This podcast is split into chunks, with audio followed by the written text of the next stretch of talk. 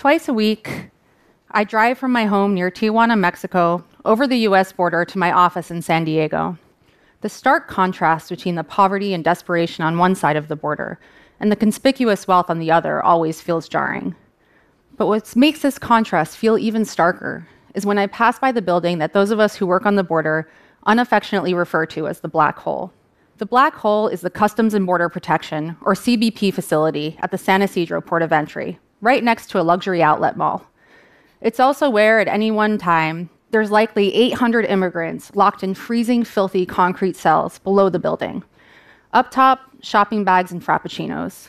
Downstairs, the reality of the US immigration system. And it's where, one day in September of 2018, I found myself trying to reach Anna, a woman who CBP had recently separated from her seven year old son. I'm an immigration attorney and the policy and litigation director of Al Otro Lado, a binational nonprofit helping immigrants on both sides of the US Mexico border. We'd met Anna several weeks earlier at our Tijuana office, where she explained that she feared she and her son would be killed in Mexico. So we prepared her for the process of turning herself over to CBP to ask for asylum. A few days after she'd gone to the port of entry to ask for help, we received a frantic phone call from her family members in the United States telling us that CBP officials had taken Anna's son from her. Now, not that this should matter, but I knew that Anna's son had special needs.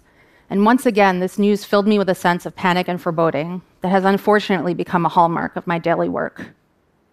I had a signed authorization to act as Anna's attorney, so I rushed over to the port of entry to see if I could speak with my client. Not only would CBP officials not let me speak to Anna, but they wouldn't even tell me if she was there. I went from supervisor to supervisor, begging to submit evidence of Anna's son's special needs, but no one would even talk to me about the case. It felt surreal to watch the shoppers strolling idly by what felt like a life and death situation. After several hours of being stonewalled by CBP, I left. Several days later, I found Anna's son in the foster care system, but I didn't know what happened to Anna until over a week later when she turned up at a detention camp a few miles east. Now, Anna didn't have a criminal record, and she followed the law when asking for asylum. Still, immigration officials held her for three more months until we could win her release and help her reunify with her son. Anna's story is not the only story I could tell you. There's Mateo, an 18 month old boy who was ripped from his father's arms and sent to a government shelter thousands of miles away where they failed to properly bathe him for months. There's Amadou, an unaccompanied African child who was held with adults for 28 days in CBP's horrific facilities. Most disturbingly, there's Maria, a pregnant refugee who begged for medical attention for eight hours before she miscarried in CBP custody. CBP officials held her for three more weeks before they sent her back to Mexico, where she's being forced to wait months for an asylum hearing in the United States. Seeing these horrors day in and day out has changed me. I used to be fun at parties, but now I inevitably find myself telling people about how our government tortures refugees at the border and in the detention camps.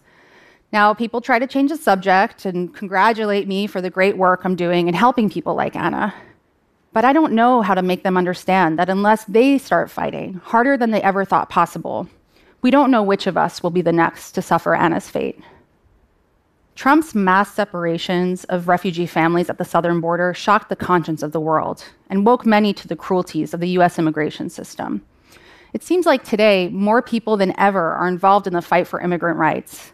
But unfortunately, the situation is just not getting better.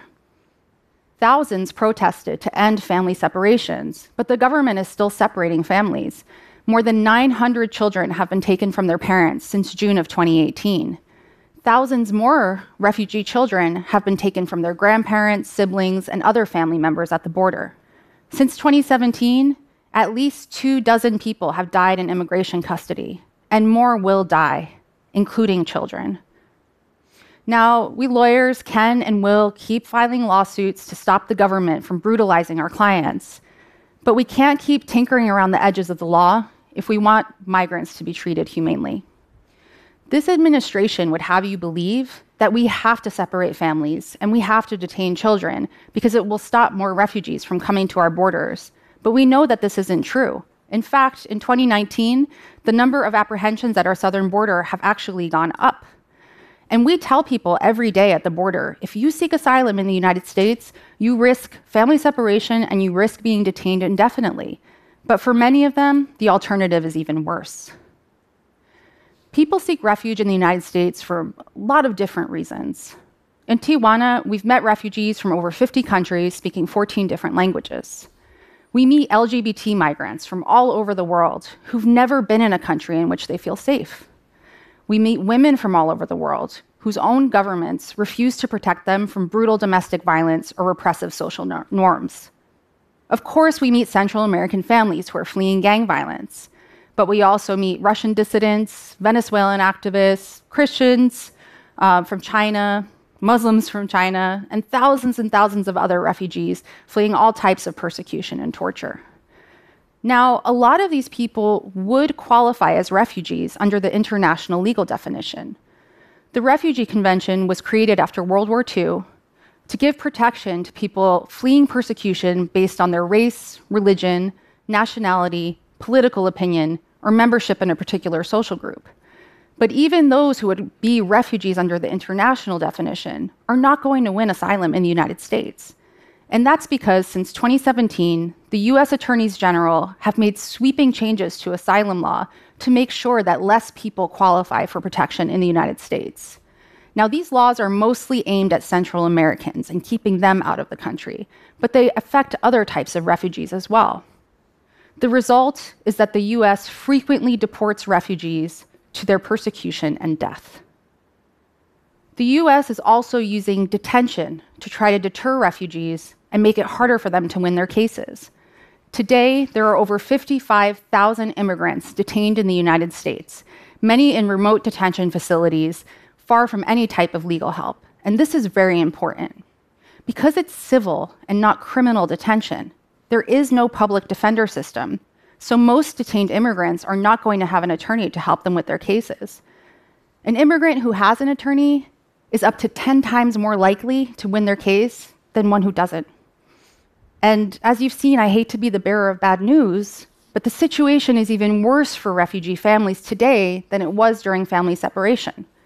Since January of 2019, the US has implemented a policy that's forced over 40,000 refugees to wait in Mexico for asylum hearings in the United States. These refugees, many of whom are families, are trapped in some of the most dangerous cities in the world, where they're being raped, kidnapped, and extorted by criminal groups. And if they survive for long enough to make it to their asylum hearing, less than 1% of them are able to find an attorney to help them with their cases. The US government will point to the low asylum approval rates to argue that these people are not really refugees, when in fact, US asylum law is an obstacle course designed to make them fail. Now, not every migrant at the border is a refugee. I meet plenty of economic migrants. For example, people who want to go to the United States to work, to pay medical bills for a parent, or school fees for a child back home. Increasingly, I'm also meeting climate refugees. In particular, I'm meeting a lot of indigenous Central Americans who can no longer sustain themselves by farming due to catastrophic drought in the region. We know that today people are migrating because of climate change, and that more will do so in the future. But we simply don't have a legal system to deal with this type of migration. So it would make sense as a start to expand the refugee definition to include climate refugees, for example. But those of us in a position to advocate for those changes are too busy suing our governments to keep the meager legal protections that refugees enjoy under the current law. And we are exhausted, and it's, it's almost too late to help. And we know now that this isn't America's problem alone. From Australia's brutal offshore detention camps to Italy's criminalization of aid to migrants drowning in the Mediterranean, first world countries have gone to deadly lengths to keep refugees from reaching our shores. But they've done more than restrict the refugee definition. They've created parallel, fascist style legal systems in which migrants have none of the rights that form the basis of a democracy, the alleged foundation of the countries in which they're seeking refuge. History shows us that the first group to be vilified and stripped of their rights is rarely the last. And many Americans and Europeans seem to accept an opaque and unjust legal system for non citizens because they think they are immune. But eventually, these authoritarian ideals bleed over and affect citizens as well. I learned this firsthand when the US government placed me on an illegal watch list for my work helping immigrants at the border. One day in January of 2019, I was leaving my office in San Diego and crossing the border to go back to my home in Mexico. Mexican officials, although they had given me a valid visa, stopped me and told me that I couldn't enter the country because a foreign government had placed a travel alert on my passport, designating me as a national security risk. I was detained and interrogated in a filthy room for hours. I begged the Mexican officials to let me go back to Mexico and pick up my son, who was only 10 months old at the time. But they refused, and instead, they turned me over to CBP officials, where I was forced back into the United States it took me weeks to get another visa so that I could go back to Mexico, and I went back to the border, visa in hand. But again, I was detained and interrogated because there was still a travel alert on my passport. Shortly after, leaked internal CBP documents confirmed that my own government had been complicit in issuing this travel alert against me. And since then, I haven't traveled to any other countries because I'm afraid I'll be detained and deported from those countries as well. These travel restrictions, detentions, and separation from my infant son are things I never thought I would experience as a US citizen. But I'm far from the only person being criminalized for helping immigrants. The US and other countries have made it a crime to save lives. And those of us who are simply trying to do our jobs are being forced to choose between our humanity and our freedom. And the thing that makes me so desperate is that all of you are facing the same choice, but you don't understand it yet. And I know there are good people out there. I saw thousands of you in the streets protesting family separation. And that largely helped bring about an end to the official policy. But we know that the government is still separating children, and things are actually getting worse. Today, the US government is fighting for the right to detain refugee children indefinitely in prison camps. This isn't over. We cannot allow ourselves to become numb or look away. Those of us who are citizens of countries whose policies cause detention, separation, and death need to very quickly decide which side we're on. We need to demand that our laws respect the inherent dignity of all human beings, especially refugees seeking help at our borders, but including economic migrants and climate refugees. We need to demand that refugees get a fair shot at seeking protection in our countries by ensuring that they have access to counsel and by creating independent courts that are not subject to the political whims of the president. I know it's overwhelming. And I know this sounds cliche, but we need to call our elected representatives and demand these changes. I know you've heard this before, but have you made the call? We know these calls make a difference. The dystopian immigration systems being built up in first world countries are a test of citizens to see how far you're willing to let the government go in taking away other people's rights when you think it won't happen to you. But when you let the government take people's children without due process and detain people indefinitely without access to counsel, you are failing the test. What's happening to immigrants now is a preview of where we're all headed if we fail to act. Thank you.